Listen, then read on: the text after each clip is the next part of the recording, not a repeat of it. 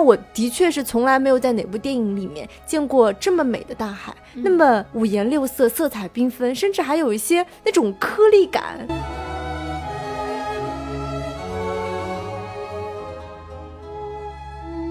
因为现实才有力量，想象它是没有力量的。所有想象的东西只能局限于你自己，它是非常个体化的东西。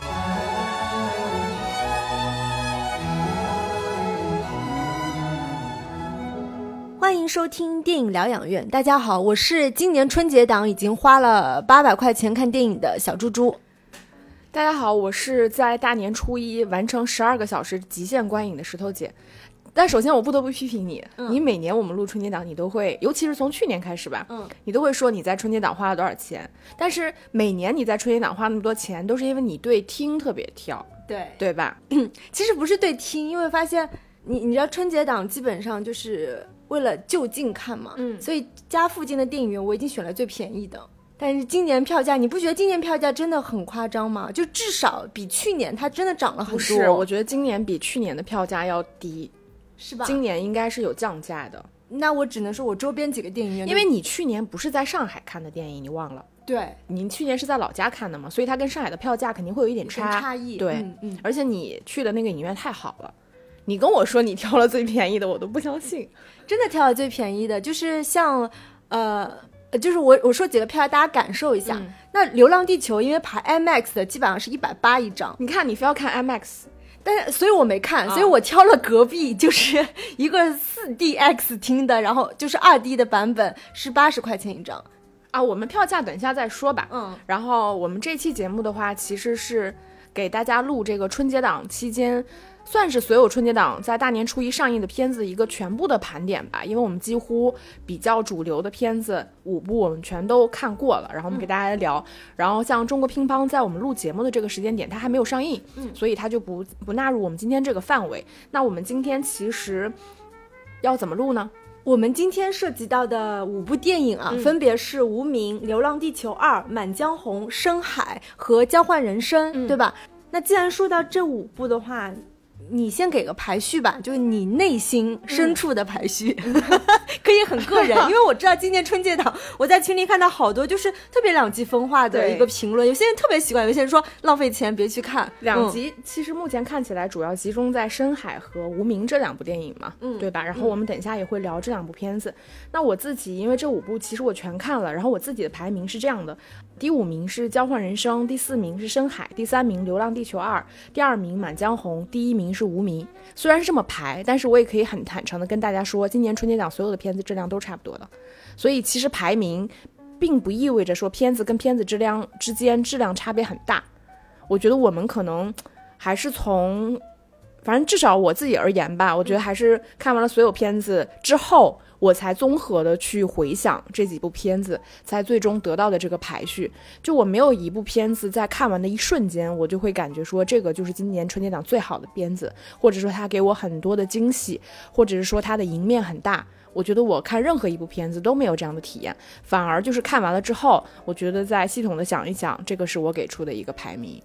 大家参考就好。你呢？因为我没有看《交换人生》嘛，嗯所以我只能针对四部电影来排名。那第四给的是《深海》，嗯，感觉对不起我周围几个很好的朋友，他们都非常喜欢《深海》，都来跟我安利这部电影。因为深海我们俩是一起看的嘛。对对对，但是我真的周围好几个好朋友都很喜欢这一部。然后第三名给的是《流浪地球二》，第二名是《无名》，第一名是《满江红》。昨天其实就第一这个问题，晚上我们还聊了一下嘛，嗯你就问我，然后我说我感觉都差不多，最后纠结了一下，给了无名。嗯，然后你纠结，你有纠结吗？你就是没有纠结。其实我我是没有纠结，因为《满江红》当然它是张艺谋导演拍的，嗯，因为我也不是说啊张艺谋拍的都好，但至少我觉得这一部基本上就是完成度啊各方面，包括演员的演技表演啊，你看的过程，它也有一些喜剧元素，还是很爽的，嗯。但是我的确觉得，就是如果我们要做单片的话，确实是无名更适合拿来聊，嗯嗯。然后呃，那就相当于给大家预告了，我们除了这一期的一个春节档全部盘点的这样一个拼盘的节目之外，我们还会出一个单片的那个无名的节目，大家如果感兴趣的话，也可以去听。那在我们正式聊之前，肯定是要给大家送个小小的新年礼物。嗯，呃，虽然我们把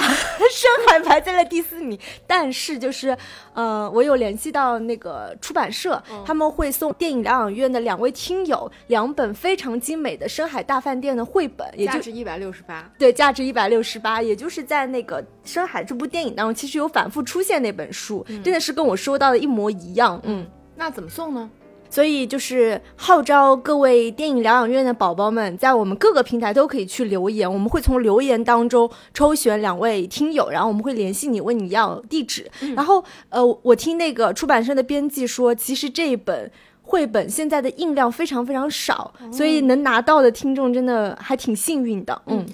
那我觉得就让听友们可以去留言分享一下，就是你们今年春节档观影之后的一个体验。嗯嗯，或者是排名，对排名都可以，但排名我们很难挑啦。理由。对，就是还是大家就是看完今年春节档，你自己特别喜欢或不喜欢的片子，以及理由，或者是你自己的一个排名，你为什么这么排？反正你就看着留吧。就是关于春节档之间的，然后我们挑的也很随随机的，嗯嗯，然后就是大家留言就好了，然后我们回头会挑好。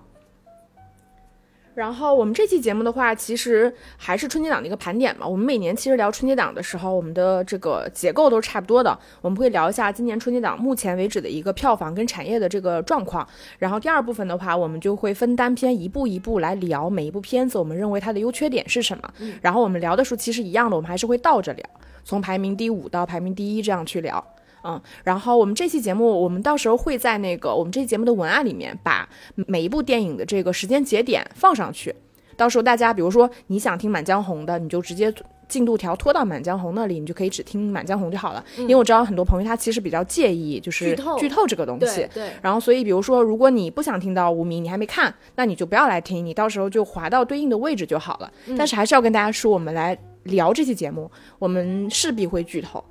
所以大家听到后面的是，现在我们还没有剧透啊，等我们聊到后面电影的时候，还是会剧透。其实我认真的觉得，就是春节档的电影剧不剧透真的不重要，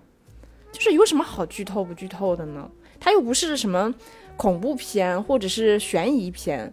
但大家如果很介意的话，我觉得就就是是谨慎。但我们前面部分的话，还是给大家聊一下今年产业的这个情况。呃，因为我们录节目的时间其实是比较早的，我们目前是在大年初二这个中午的时间来录。那我拿到的数据是截止到一月二十三日早上六点十五分，然后根据灯塔专业版显示。二零二三年春节档电影总票房已突破了十九亿元，那其中是包含了点映和预售的这个成绩。其中《流浪地球》和《满江红》这两部片子，它的票房总票房其实已经超过了五亿。那截止目前，春节档已经有六部电影的票房其实是都破亿了。其中，呃，《流浪地球》和《满江红》差不多，《流浪地球二》的话是六点五二亿，《满江红》是五点九八亿，《无名》是二点二三亿。那《熊出没》伴我熊心是。呃，两二点零四亿，交换人生是一点六亿，深海是一点一六亿。那截止昨天，也就是大年初一当天的票房成绩其实是十三点四亿。那截止到目前，这个我目我没有查到这个呃有新闻报道的总计的观影人次，但是我自己是把这个五部电影它的总体观影人次相加了一下，目前观影人次大概是在三千三百零一点二万左右。然后平均的票价是五十五点三元。其实我有点忘记，我们去年做节目的时候也有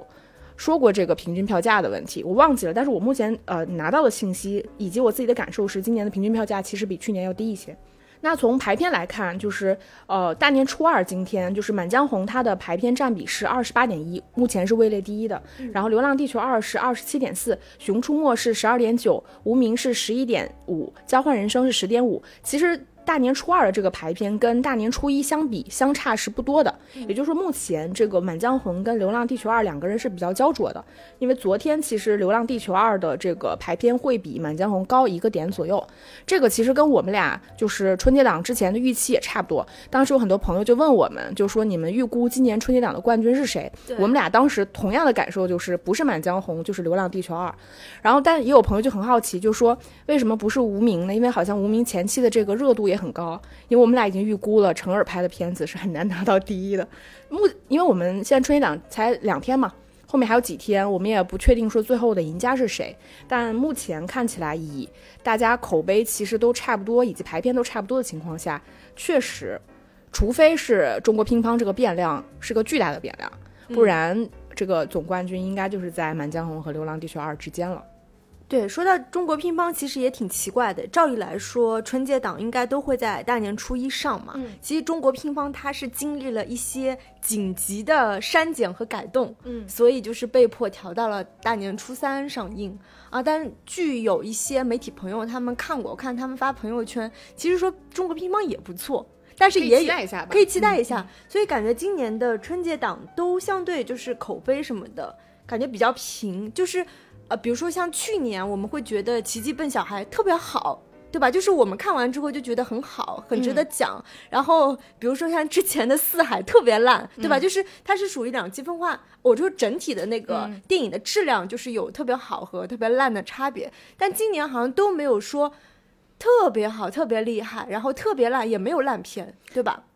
这个我有一个自己的观察，嗯我等一下再说。我现在再说一下数据的部分，嗯就是说一下这个上座率的部分。呃，目前的话，单纯从数据层面而言啊，你好像看上去都还不错。比如说，像从全国来看，《流浪地球二》它的呃上座率是百分之四十七点八，就一半嘛。嗯然后场均人次是七十，也就是它其实可能排的都是大场次。对。然后呃，但从一线到四线城市的占比，其实《流浪地球》只有四线城市，它的占比是百分之六十点七，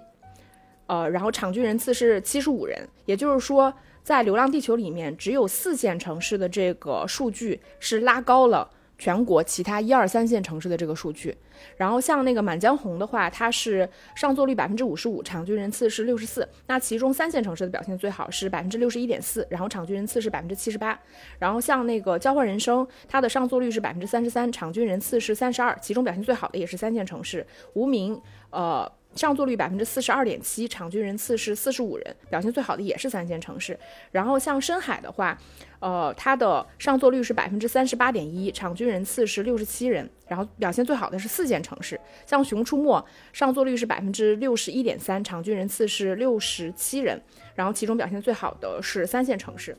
如果你就是仔细来看的话，其实这个跟往年春节档它的表现其实差别不大。像那个《流浪地球》跟《深海》，它的四线城市表现最好，然后像其他几部基本都是三线城市表现最好。然后从我看的数据来看，因为二零二二年就是春节档总体的票房是两百九十九点四八亿，就是接近三百亿人民币。到今年的话，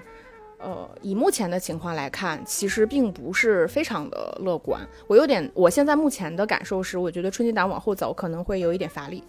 因为昨天的表现是十三点一亿嘛，然后我看了一下，就是相关大家的预测，其实比如说像《满江红》这样的片子，它昨天的票房是在呃六亿左右啊。重新说，像《流浪地球二》，它去年它昨天的票房是在六点五亿左右。那很多专家对今天它的分析，它的票房成绩大概是在三亿左右。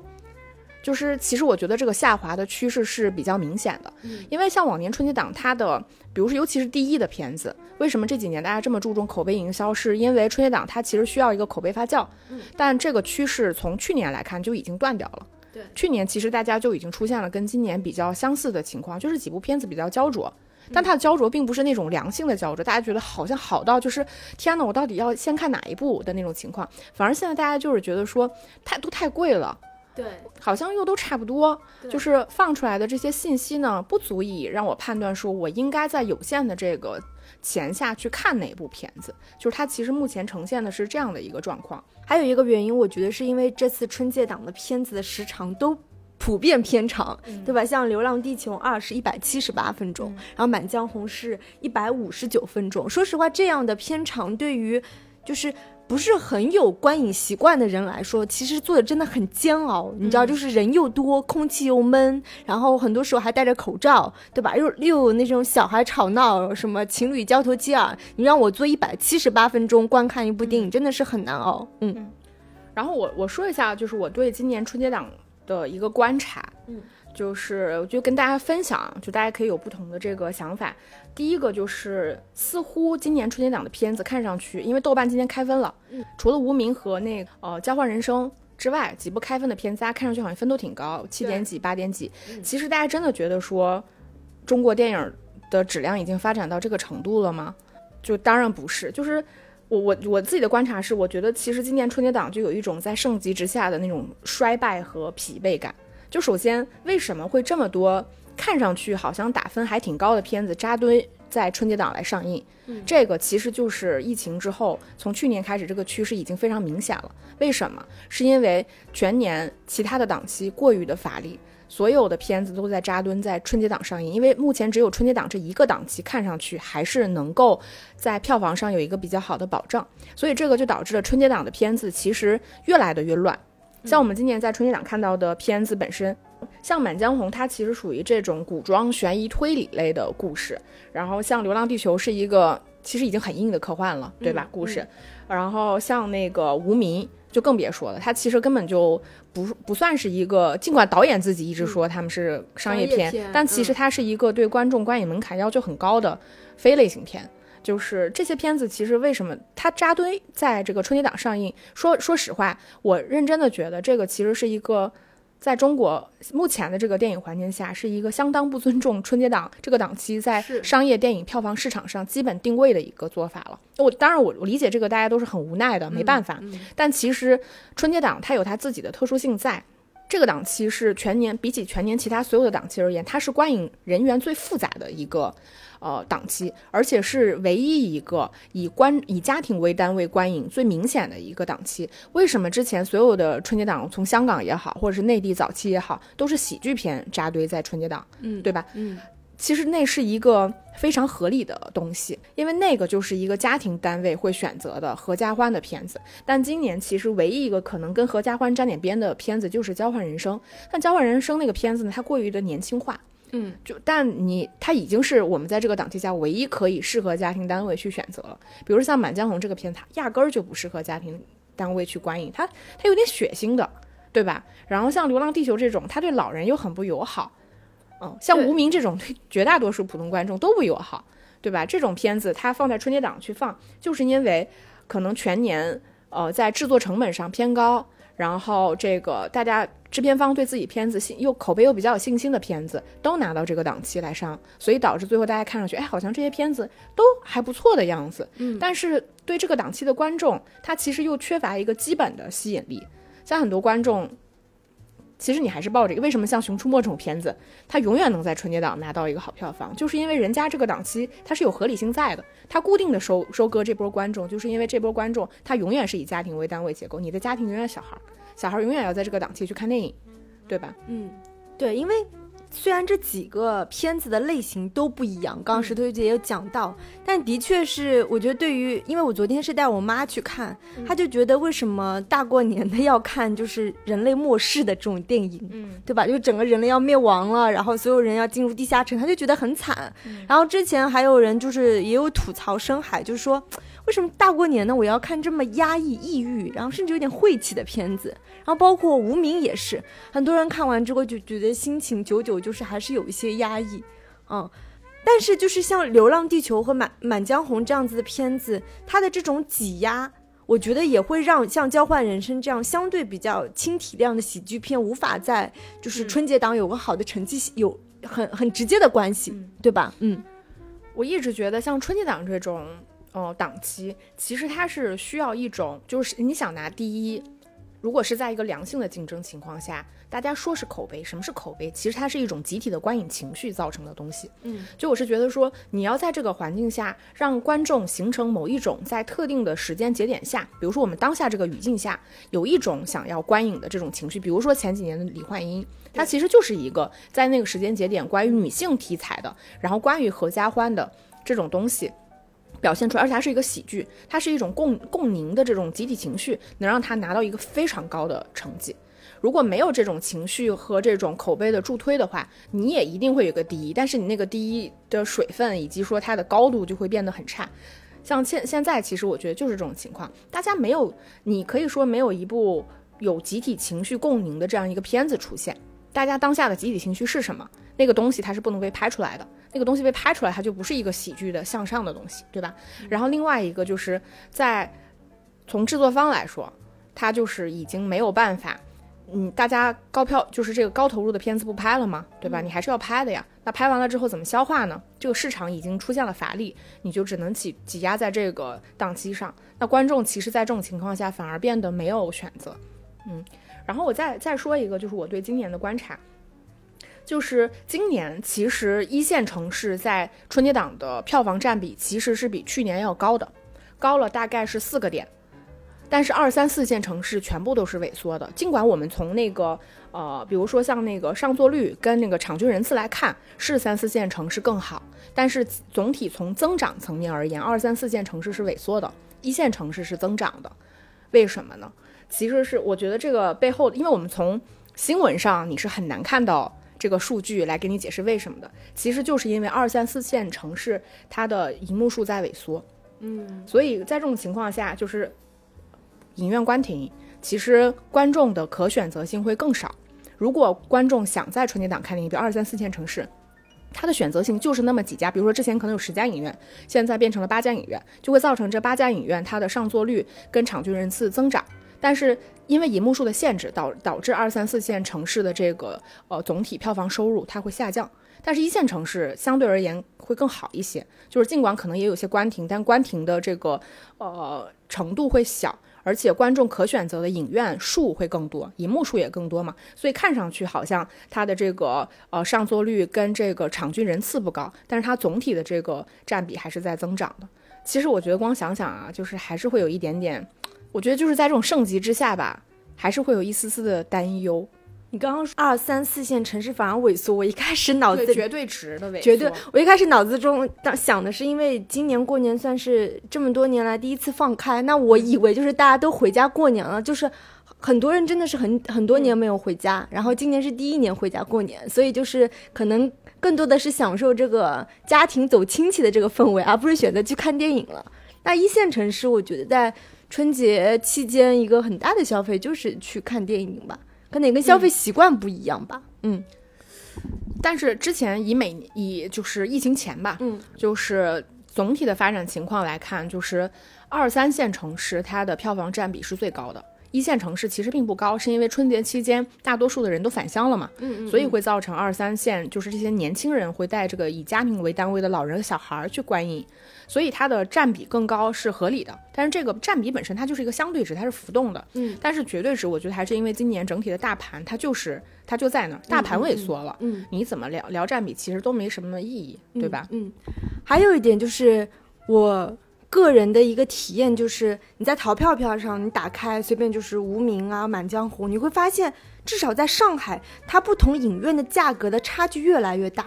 这是之前我其实没有想到的，对吧？以前就是比如说便宜的时候，有一些什么二十九块九、三十九块九，贵的影院也就是五十九块九，嗯，就是它的差异不会到现在。我在抖音上刷，你知道，就是比如说离我家五六公里的万达影院这样子的影院，它就会卖那个叫什么三十九块，呃，两个人的那种双人票。嗯，但是在我家旁边的两个影院，基本上最便宜的票也要八十一张，就是八十到一百八之间的区间。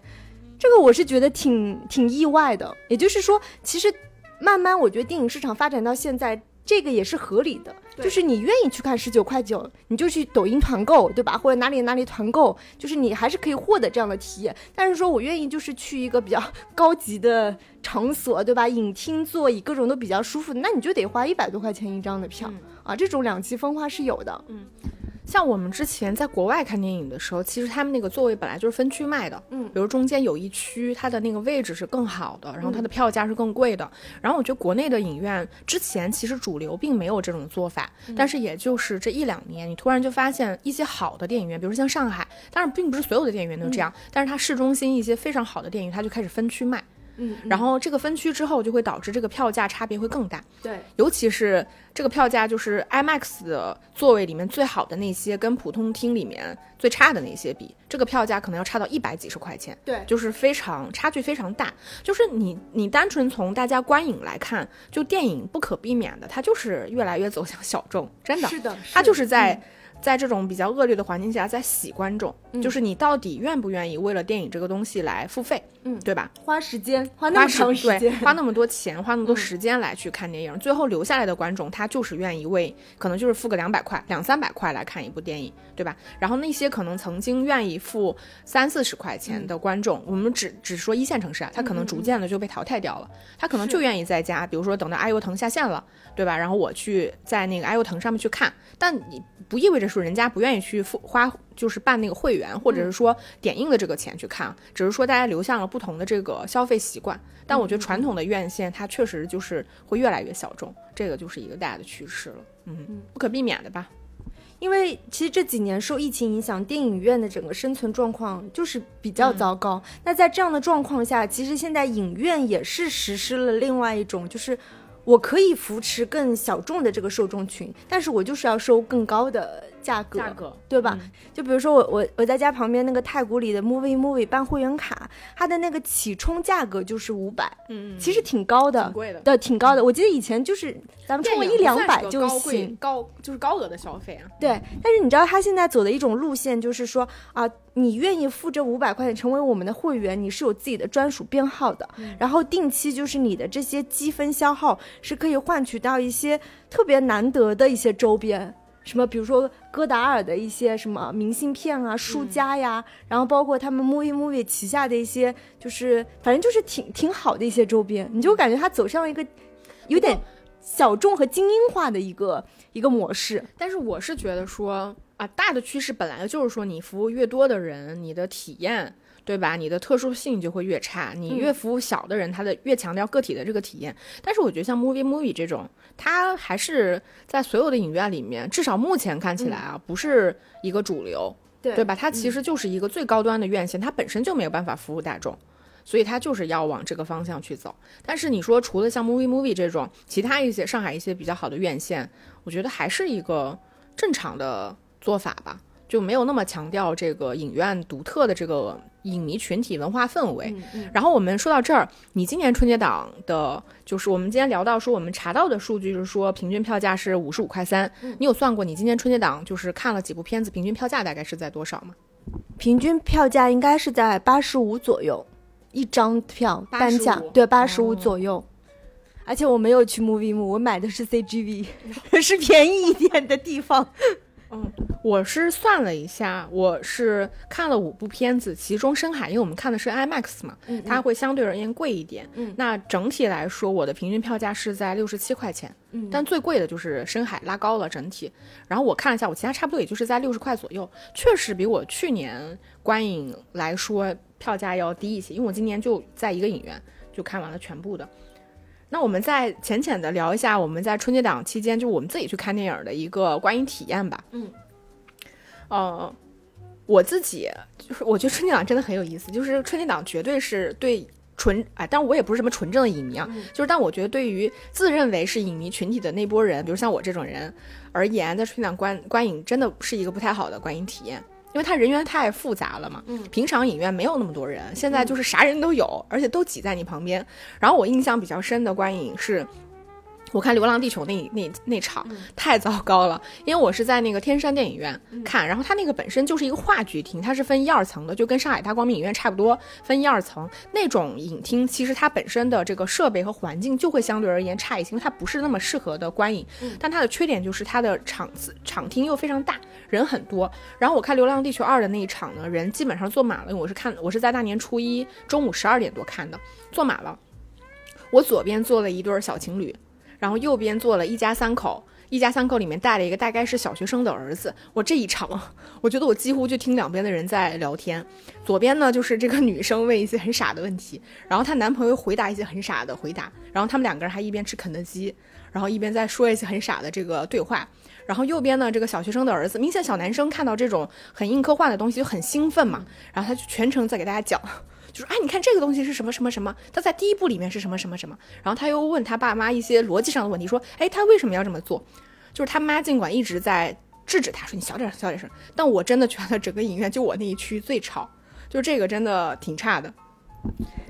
我觉得我这次春节档的观影体验还挺好的，不知道是不是高票价劝退了。对，有可能哎，你的你看的那几场场就是那个上座率高吗？很高，基本上能达到百分之七十，嗯就是感觉挺满的。除了周边几个座位没人的话，而且也是人员有中什么呃中年夫妻啊，也有带小孩的，也有情侣。但相反，就大家的观影秩序和素质真的还可以。我觉得我反倒就怎么着，我们浦西的观影素质不如你们浦东好是吗？不是，相反就是我在看《满江红》的时候，我自己吃了好几个车厘子，就只有 听见我自己在咀嚼的声音。那你看《流浪地球二》呢？应该会相对而言嘈杂一点吧？也还好，除了我妈问了我几个问题。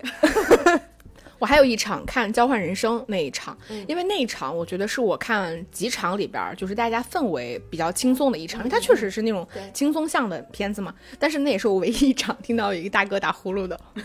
对，应该他就是被迫，你懂吧？就是他并不愿意看，因为那个片子它尽管是一个很合家欢的片子，但它其实是一个比较偏比较偏女性化视角的片子。嗯。所以就有人打呼噜，还有就是无名那一场，就无名那一场，就是明显感觉大家就是不合时宜，就大家对于这个对观片子没有什么明确的预期嘛，嗯。然后你来看了之后，导致大家看这个过程中可能会有点费解，所以那一场全程都非常的安静。嗯，但唯独就是在那个电影里面有一有一有一块儿，就是那个黄磊跟周迅表白，嗯。然后试图想去握周迅手的时候，嗯。然后周迅就很轻蔑的笑了一下，嗯。那个笑容呢是有一点刻意的那种笑，嗯。然后现场观众突然就笑了。啊、我不知道你可能对这个镜头甚至印象不深，但我们那一场观众突然就笑了，啊、除此之外，整场就是大家观看都还很安静，就是可能有种莫名其妙的这个情绪在吧。嗯那我们现在就是从倒数吧，从嗯倒数往、往上讲吧，就是每一部电影我们会呃简单的聊一下优缺点，对对吧？嗯，那接下来就跟观众说，我们尽量避免剧透吧。但是如果要深入来聊的话，有的时候可能会涉及到一些剧透的部分。然后大家如果特别介意的话，就谨慎来听。然后我们接下来先聊一下《交换人生》这部片子。这部片子的编剧跟导演都是女导演苏伦。然后她其实之前是那个佟丽娅和雷佳音主演的那部《超时空同居》的导演。嗯。啊，这部电影呢，就是它的主演是雷佳音，包括我们前期看预告片看到的都是雷佳音跟张小斐的这个对手戏。但其实它的故事主线呢是张佑浩饰演的这个很羞涩腼腆的这个十八岁少年陆小谷，然后他呢就是生活在上海，家庭非常的美满，然后呃，但是他又觉得说我好像不能局囿于这种呃小小的家庭，他总总觉得很无聊，然后总想要出去闯一闯。但十八岁的少年其实又很中二，然后呢，他就喜欢上了就是专门给老年人卖保健品的这个老师张小斐。然后呢，有有一次就是误入了一个很神神奇的地方。拿到了一个游戏机，然后你对这个游戏机许愿呢，你就可以游戏机帮你去实现你的愿望。然后机缘巧合之下呢，他就跟这个雷佳音交换了身体。然后呢，一边他就是喜欢着张小斐，就是他变成雷佳音的样子，然后一边喜欢着张小斐，但一边又很害怕张小斐喜欢上他这个外表，所以在中间就产生了很多这种错位的故事，基本上可以概括为是一个中二少年闯进成人世界的这么一个故事。那优点的话，我觉得这个算是春节档唯一一部真正单纯的喜剧，它就是有一个非常合家欢的设定。首先，像这个呃张玉浩饰演的这个少年陆小谷，他确实有一个非常美满温情的这个家庭，比如说有这个吴彦姝饰演的奶奶，然后有这个非常非常恩爱以及肉麻的这个父母，就是沙溢跟刘敏涛，然后还有很可爱的妹妹，就是杨佑恩，就是在那个人生大事跟三月有了新工作里面很可爱的那个小女孩儿，然后有这样一个非常呃亲亲密的家庭，然后同时邻里关系也非常的这个和谐。就演他隔壁家的那个阿姨，我记得是我刷抖音还是小红书里边的一个大姐，那个大姐就是她是个网红啊，那个大姐就是经常走那种就是。反差嘛，就是她其实长得并不是好看的那种大姐，但她就会跟一个长得也很丑的男人，两个人试图去演一段非常罗曼蒂克的爱情的那个网红。最终这个然后最终呢，这个家庭的温暖以及对彼此就是亲人之间的这个爱，最终其实是帮助这个陆小谷战胜了坏人，也实现了这个少年陆小谷他的自我成长。然后在设定上，因为他其实是一个中二少年闯进成人的世界嘛，还是通过一种反差制造的这个笑料。因为我们知道，像他换成雷佳音之后，他其实是个中年人嘛。然后雷佳音在里边饰演的那个角色重达，他其实是个律师，是个黑心律师，很坏的。然后呢，跟张小斐其实。就是其实他是有点想利用张小斐，然后两个人不近不远的这个相亲关系。但是当这个魂穿了这个呃，当这个陆小谷这个少年魂穿了这个中年男人之后呢，这个中年男人就会做出一些非常不符合他这个年纪的动作、言语，然后包括这个装扮，然后就会造成这种反差感。比如说他明明是个中年男人，但是他周围的朋友全都是些二次元的人。对吧？然后说话也很好笑，然后对待感情呢又非常的认真。比如说，他看到张小斐眼睛上粘着假睫毛，但他不知道那东西是啥，就给人张小斐两边眼睛全撕下来了。撕下来之后呢，他后面又想去跟张小斐说：“我们俩决裂吧，你不要再喜欢上我这个仲达的这个外表了。”他特别搞笑，他就拿了一张纸巾，然后把张小斐的这个假睫毛贴上去，然后很还很贴心的标注标注了左眼跟右眼，就是他不懂这个东西嘛。然后还一直就是强调说：“我们俩确定不再见面了，对不对？老死不相往来了，是不是？”然后他就把一种就是专属于少年对于呃心爱女孩以及这个世界的那种单纯热烈的东西放在了这个中年人的身上。我觉得你看到的时候是会觉得有一丝纯真的感觉，因为中年人谈恋爱就是很无聊的。像里边仲达跟张小斐对他就是那种不耐烦，但是还要装作很温柔体贴，就他远不如一个少年那种很真挚的、很笨拙的那种东西放在这个里边的时候有一种反差感。然后再加上他这个里边确实有很多那种出乎意料的。嗯，笑料，嗯，就比如说你对那个许愿机许愿的时候，然后你犹豫的说，那个许愿机打出来一张卡，问说你有什么愿望，然后他就说，嗯，结果他就变成了一只鹅，就是他有很多这种出乎意料的东西，他是很轻松的。我觉得还是比较适合，就如果你想在春节档就看一部无脑的、很单纯的、很轻松的东西去就去看。就如果你带动，但它我觉得相对而言它是比较偏低幼的。说实话，它的它的价值观尽管很成立，但它的观众群体我觉得是偏低幼。如果是一些中年男人，我觉得看这个片子确实会感觉到无聊啊。我是认真的，他可能很难 get 到里面那些就是很很小的、很敏感的那些东西。然后这个片子，我觉得在缺点方面嘛，首先它是个硬设定，就是这个游戏机它可以许愿，但是这个最后他没有办法把许愿之后这个少年他没有办法再变回来这个梗完美的讲出来，所以他最后其实通过他奶奶恢复记忆的方式，通过爱的方式，然后把这个呃矛盾给解决掉了。他很显然其实在剧情上是不合理的，再加上其实这个片子我觉得相对而言是比较矫情的吧，因为像那个像这个陆小谷。他的家庭氛围非常的好，非常的和谐，但是这个过于完美的家庭设定其实是会显得很虚假的，就是你很显然它是一个很真空的东西，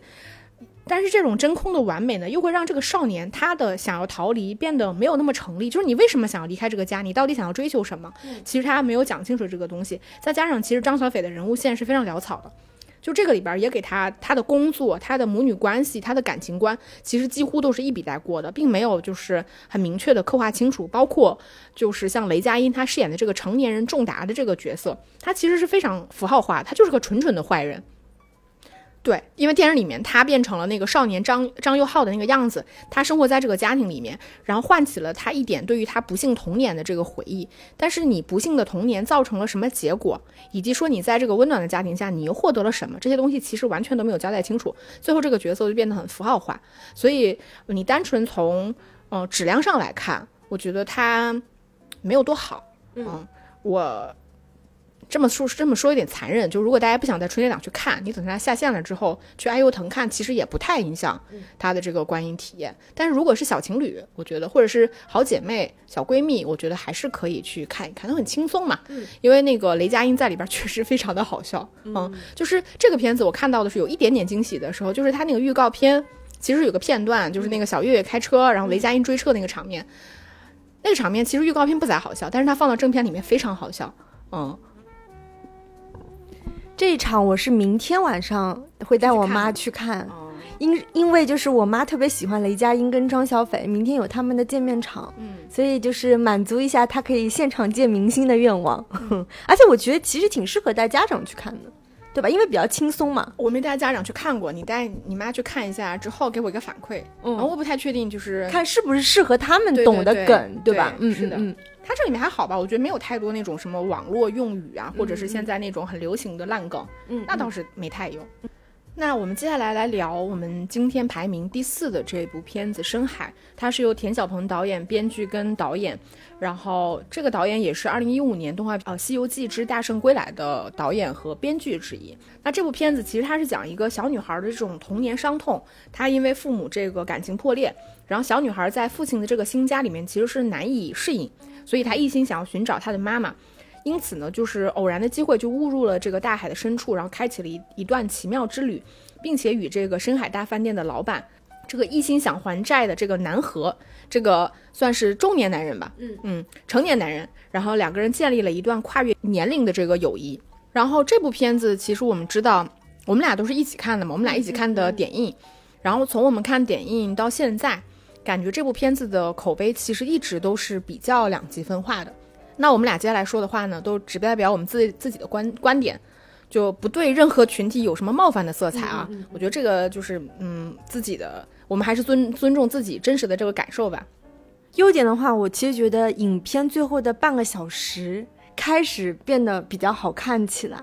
因为它其实所谓的那个破梗是在最后大概十几分钟那一破梗，然后你就会对应到就是你在今天观看这个电影过程当中的很多就是。好像就是可以，就像像拼图一样可以拼起来啊！原来这个深海号里面的这个人，其实对应的他在现实生活中见到的谁谁谁，就会有这种破梗的乐趣。另外的话，肯定是视觉很美。其实就是关于大海，很多动画片、很多电影当中都特别喜欢拍大海，感觉有无穷无尽的想象力和色彩。但我的确是从来没有在哪部电影里面见过这么美的大海，那么五颜六色、色彩缤纷，甚至还有一些。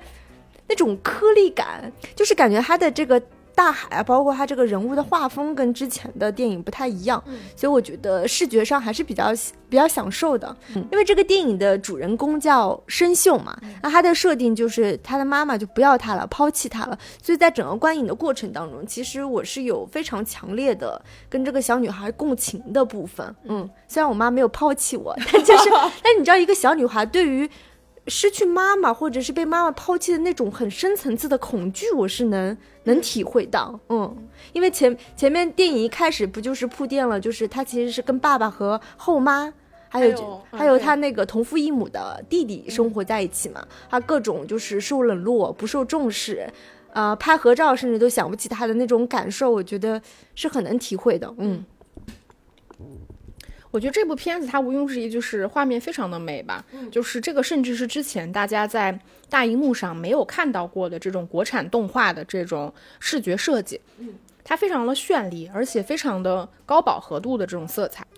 就是像我们之前去看那个前一段时间上映的那个《杨戬》，对吧？它其实也会有，就是现在国产动画它会有一个大的趋势，就是它越来越仿真。就是当你去塑造真实人物的时候，你会让观众看到这个人他的首先最基本的就是他的行为动作是非常流畅的，再有就是他的五官表情是越来越丰富和自然的。那像这部戏，它其实做到更进一步，就比如说你看到这个小女孩她的毛孔、毛发。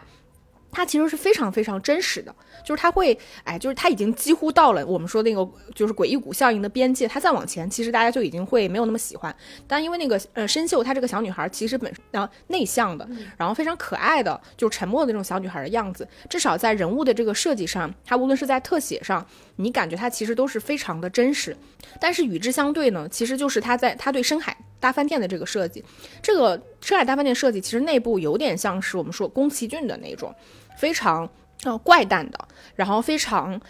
呃混乱的，然后很很多很多就是像人物群像一样的不同。的设计，其实这个部分呢，你会觉得说它的想象力还是很丰富的，因为它有各种形状的，就是关于深海人物的这些拟形化的设计、拟人化的这种设计。那这些人物跟这个小女孩明显是不一样的嘛？小女孩其实是拟人化，非常接近真实人类的这个样子设计，但这些人物呢，它其实又是那种偏卡通样式的，他们非常的可爱、夸张，对吧？然后各型各款，什么都有。所以深海大饭店的设计，我觉得它是另外一个偏传统的，就是我们在尤其是像宫崎骏动画片里面看到的那个样子。但是我觉得观众唯独没有看到过的，其实是对它对于深海，尤其是很多这种海洋的空镜头，以及它转场的部分的设计，我觉得这个是之前大家没有看到过的，就是它是一种纯色彩式的设计，有大量的偏油画质地的，以及就是那种，因为它拍大海，它用了那种大量像就是我们说丁达尔效应，就是你在海面看上去那种非常像光影一样的那种东西，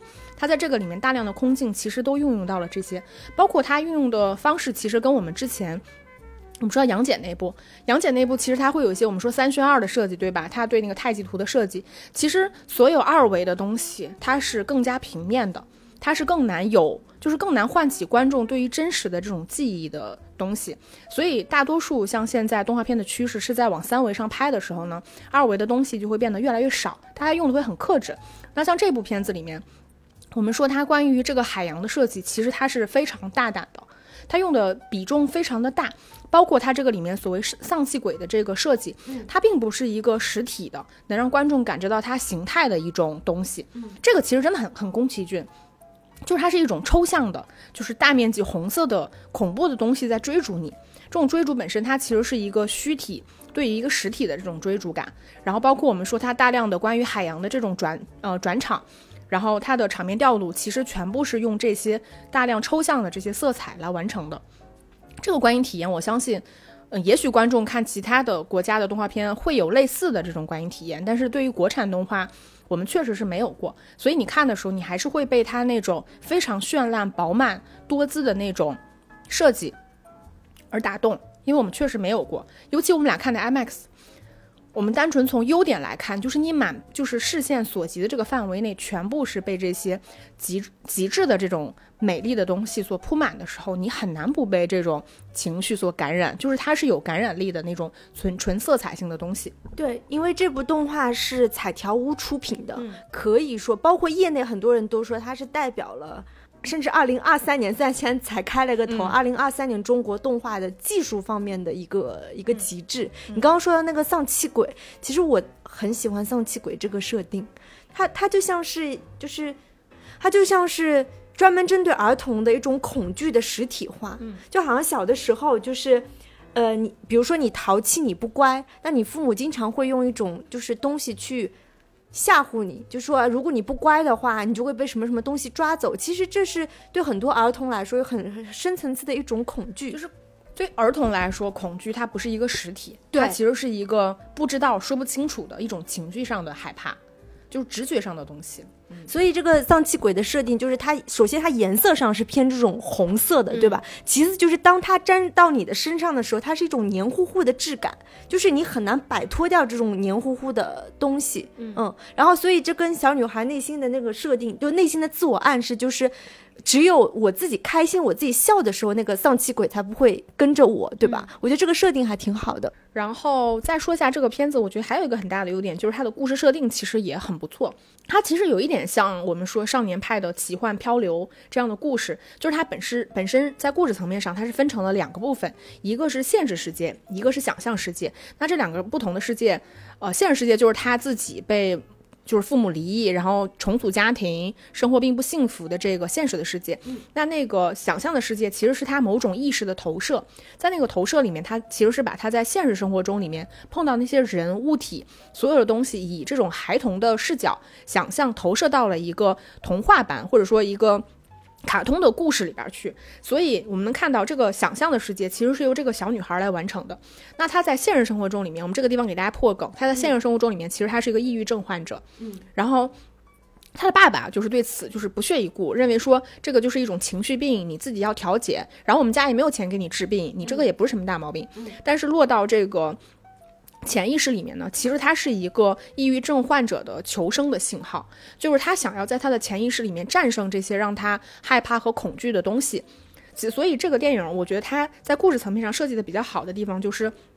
在现实生活中里面，他其实是一个很弱的小女孩的角色，但是他在他的想象世界里面，他是希望被包容、被关注、被需要。他在这个世界里面，他不会被别人抛弃，然后他有很多的朋友，而且他在这里可以得到成人的保护，就是他所有期望的这些东西，其实是在他的想象世界里面完成的。然后在这种情况下，呃，当然我们单纯从故事层面啊，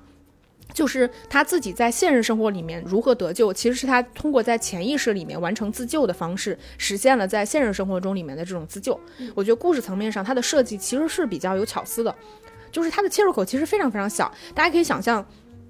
一个小女孩，甚至这个小女孩就深秀，她甚至是非常沉默的。对，她在这个里面台词都没有特别的多，然后她非常的内向，很腼腆的一个小女孩。她如何能够撑起一部就是电影长篇？其实她在制作难度上或者故事层面上，我觉得是有一定难度的。但是她把这种现实跟潜意识两者分隔分隔开两个世界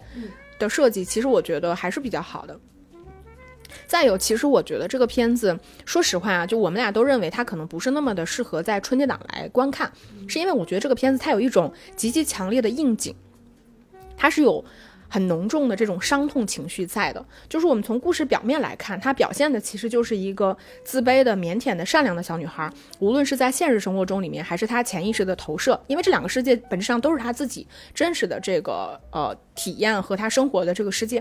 所以观众感受到的情绪呢，就是一种这个关于这个小女孩的情绪，它是一种伤痛的东西。但是我觉得这个片子难能可贵的是，它除了在实体的故事层面，它在那些大量关于大海的、深海的这种。空境上的运用，它仍然表现出来一种伤痛，就是你在那么绚烂的呃画面之下，能够感受到一种悲伤感。我我这个说法感觉可能有点抽象，但是大家可以去体验一下，就是那么绚烂的东西放在你面前，它让你感它让你感受不到快乐。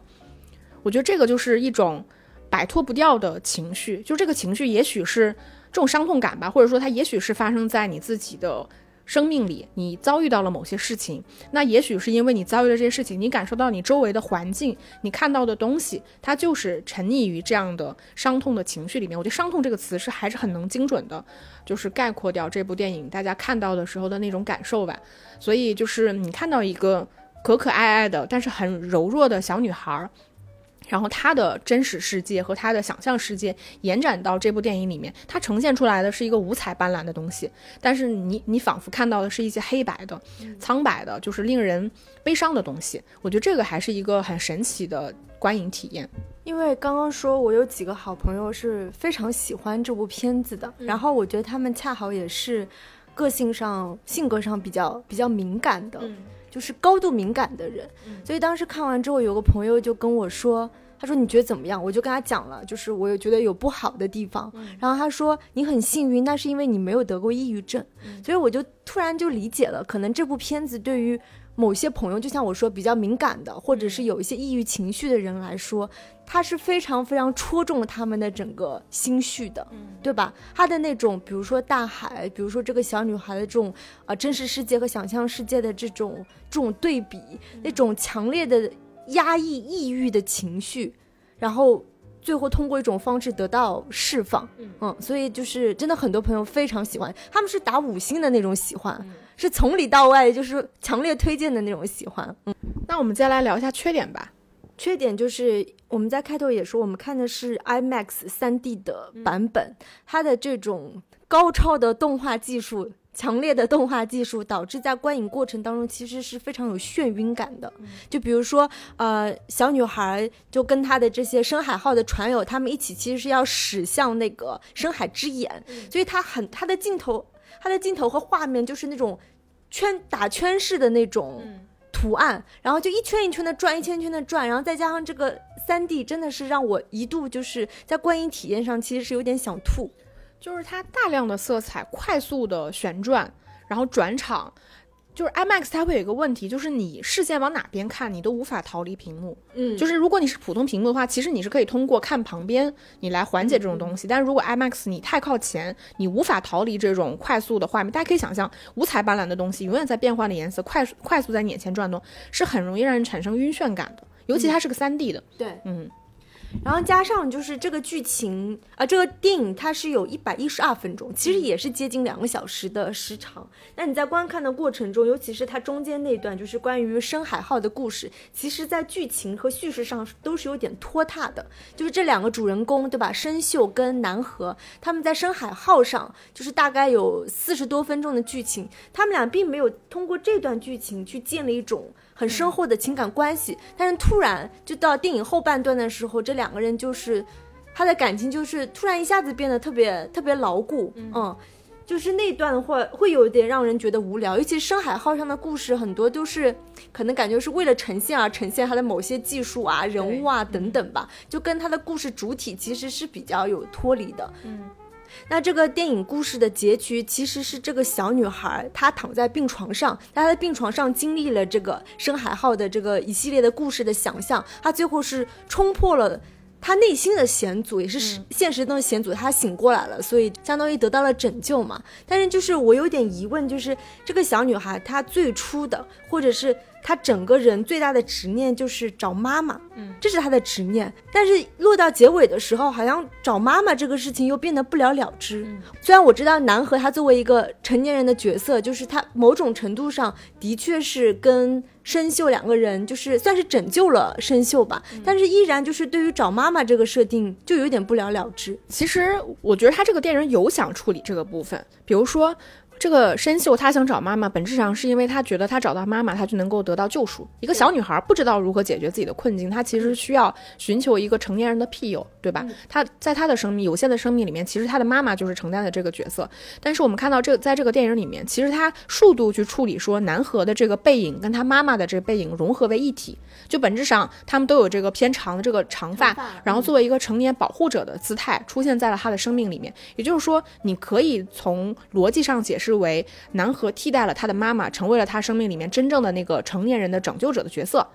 我觉得这个是逻辑上的，但是事实上落到真正的剧作层面上，我觉得就是你说的那样，就是你会觉得从人物动机来看，这个动机线突然断了，对，就是你的衔接他做的非常的羸弱。就是观众不能理解一个小女孩为什么能够把对妈妈那种强烈的情绪，因为这个东西情绪它是天然的，这个情感是很天然的东西，她怎么能突然变到一个成年人的身上，另外一个男人的身上？而且你在跟这个男人的相处过程中，尤其在深海大饭店当中，两个人其实并没有建立那么深厚的这个感情，所以你会觉得这个转换非常的突兀。我觉得这个缺点就像你说的，他的故事首先太过于的羸弱了，他其实根本没有必要拍一百一十二分钟这么长，他的故事非常非常的简单，就是我们说的一个小女孩，对吧？她试图在潜意识里面完成自救，那她潜意识的部分其实就是这个电影最大的主体的部分，就是深海大饭店，她的深海探险的这个部分。我觉得，但这个部分呢，它作为电影的主体，其实又没有讲好。我觉得他这个片子有处理的一个问题是。首先，你在现实和梦境，或者说你潜意识的这个对抗里边，本质上它其实是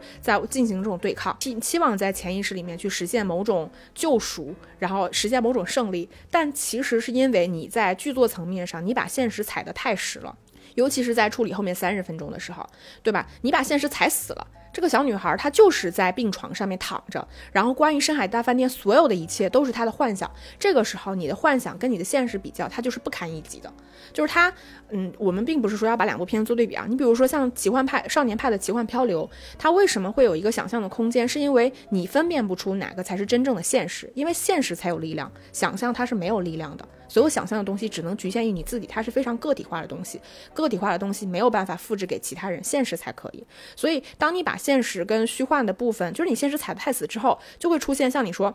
有些东西他解释不清楚。这个小女孩躺在躺在病床上，然后那个她的那个就滴滴滴，就是那个叫什么仪器的那个声音在滴滴滴的时候，小女孩明明已经回归到了现实，但是幻想的部分对她仍然那么的有力量，以至于她要冲破某种就是隔阂。这种隔阂就是在他在现实生活中跟他深海大饭店之间的那一层隔阂，其实根本没有这一层隔阂。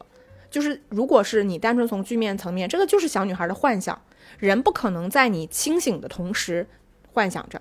这两者本质上是矛盾的。但是它落到现实里面，小女孩要冲破这层东西，她其实本质上是她自己的求生欲望嘛，对吧？她要就是像到那个时候，她放弃了她自己求生欲望，她要回归到她自己的潜意识或者她的梦境里面，去完成对于南河这个角色的救赎。当然，在那个阶段，观众已经看到了，在现实层面上，南河这个角色为了他已经快死了，尽管死没死那会儿观众还不知道。但你冲破那层隔膜的东西，突然就把一个非常美妙的转换，现实到想象或者潜意识的这种转换，变成了一个很实体的一层薄膜。这种东西就你感觉你的想象力突然枯竭了哦，我进入到我的梦境是要冲破一层隔膜，这个就跟前面我觉得所有的东西都变得就是它是对立的，它不是同一个系统体系下的东西。再我觉得就像你说的这个画面的问题，我觉得画面最大的凌乱在于它非要拿这个东西做转场。你要拿大量，就是我们其实它就是个空镜头，你要拿大量充满色块的这种空镜头去进行转场，但你画面转场，你就是要把它弄得非常的花哨，这个导致你当大量的抽象的色块来做转场的时候，其实观众是没有办法判断这个信息点，观众没有视觉重心。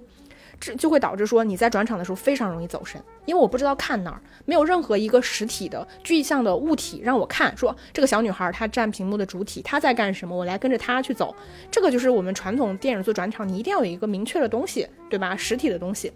还有，我觉得这个片子最致命的一个缺点就是，当然这是我自己的判断啊，不能是一个最终的结论，就是纯抽象的色彩对于观众来说，它是没有记忆点的。就是你，比如说你去看一个现实主义的画作，对吧？你能看到很多东西，比如说你看到一个人、一匹马、一个灯、一个向日葵，这些东西其实它都是可以，就是实体的东西才能够帮观众快速的去建立一个信息，让观众知道这个东西是什么。但是当你去看抽象派的画作的时候，你就会发现，抽象派的画作大多都是什么？就是色彩很多，对吧？然后你很难快速的辨认说这个东西是什么，这就是抽象画的作用，呃，抽象画的特点。那这个东西是啥？比如说你看一个静态的画，你可能需要花很长的时间，我可能才判断说毕加索画的是个啥，这是个女人，是吧？然后，但你这种抽象画的色彩。大量的，你你今天想象一百幅的抽象画作，突然变成了一个电影，那一幅画到另外一幅画之间，大家要去做一个转场，它必然是一个色块的转场。这种情况下，观众很难在那种大量抽象的色彩之下去判断说我应该看什么。电影是需要视觉重心的，这是一个基本的逻辑。你如果说是一种，就就回归到可能一百年前，我们说那个时候有一个有有一类的抽象的电影，它就是。一些单纯的色块，然后配一些音乐，对吧？那个那种东西它永远是要被淘汰的。所以你落到今天，你在一个商业电影的市场上，你让观众在大量的色彩中找不到任何的视觉中心，他一定会走神。你还让他眩晕，我觉得这个其实是非常非常可怕的东西。这个我觉得甚至它有被电影基本的逻辑。如果你去看很多，比如像宫崎骏，然后或者像很多其他的电影。就不像宫崎骏电影，其实它有时做的也很复杂嘛，对吧？有大量的这个人物，然后也有一些很虚拟的这种怪物、黑色的呃色块等等。但是越是在这种大量就是单单一画面下有大量东就是视觉性内容的时候，你做转场的时候越要做的简单，这是一个基本的逻辑，因为你要把故事讲清楚。但是你以色块去做转场，你的故事只会增加观众的理解成本，而且没有视觉中心。我觉得这个东西是非常非常致命的。我觉得我们这两年讲的很多中国动画片，都在说技术先行，嗯，内容都在说技术先行，然后内容和故事和叙事，甚至是有很多 bug 的，不只是这一部，对对我们？之前几乎所有讲过的就是动画片，大家可以拿 翻出来听一听，就包括像《杨戬》《青蛇劫起》《哪吒重生》等等等等，都是有这样子的问题。就是叙事上有很多 bug，然后感觉故事讲不清楚，然后人物动机啊、人物目的都是模糊的。那这部也是，对我觉得大家都是概念先行，或者是技术技术先行。就是我为了要呈现这样子的，就是我们最新的三 D 动画技术，我们最新的这种人物肖像的这种画法，嗯，对吧？然后忽略了讲故事本身，嗯，其实。我认真的觉得这个东西完全可以理解，就是我们的阶段就处在这个阶段，就是像我们提到的这些动画片，很多时候大家去做的时候，你不可避免，尽管可能其他的国家已经有非常多好的动画电影作为你的参照，你可以去学习，但不可避免的，对于你来说，所有的东西它都是第一次尝试，每一部片子。都是第一次尝试，它都是一个高概念、高利益的东西。你拿到了很多大量技术实现的这种美好的就是画面和效果之后，你其实是有点难判断这个东西要放进去还是不要放进去的。我觉得这个确实是一个难点，大家第一次做都会存在这个问题，所以我觉得这个是发展阶段的问题，都是情有可原的。所以像我们今天聊的这部《深海》，我我其实并不是说不推荐大家去看，嗯，我自己的建议是我不推荐大家去看 IMAX。嗯，因为它有点过度的去，就是侵蚀你自己的这个观影体验了，就它会受一些影响。但是如果你挑一个好一点的厅，普通的荧幕，我觉得你还是能够获得一种相对而言比较新的，就是国产动画电影的观影体验的。就是它的体验，我觉得还是好的。嗯，但是我再提一点，我觉得这个片子有一点点尴尬。我记得我们俩刚看完的时候，我也跟你提过，就是我有点难判断这个片子它的观影群体到底是什么。就如果对于成年人来说呢，除非说某些特定的群体，他有一些集体的呃经历、情绪，他能够感受到这些之之外，像我对于我们这样绝大多数普通的成年人来说，这个故事过于的简单了，我们很难真的完全带入到一个，比如说腼腆内向的小女孩，她的内心世界能够丰盈到说一个成人观影的过程中也足够的觉得有趣，你会觉得很单调、很无聊。然后再有，如果是对于一个儿童来说呢？这个东西它又有点过于的残酷，它对它有点过于的伤痛。嗯，这种伤痛的情绪，它又不是一个小孩儿能够接受得了的东西，嗯所以我我会对此有一些些困惑。我觉得包括他们现现在那个宣发的感觉啊，呈现出来应该还是给成年人看的，不是给小孩看的。当但是就是他在里面不是也加了一些萌物嘛，嗯对吧？比如说那只猫，南河的猫，然后那个深海号上那些很多可爱的水獭，对吧？就包括那些天天需要踩那个单车的，圆圆滑的屁股，对，就是他还是有加一些就是可爱的。东西，就是可能要缓解一下这种抑郁压抑的氛围吧。嗯嗯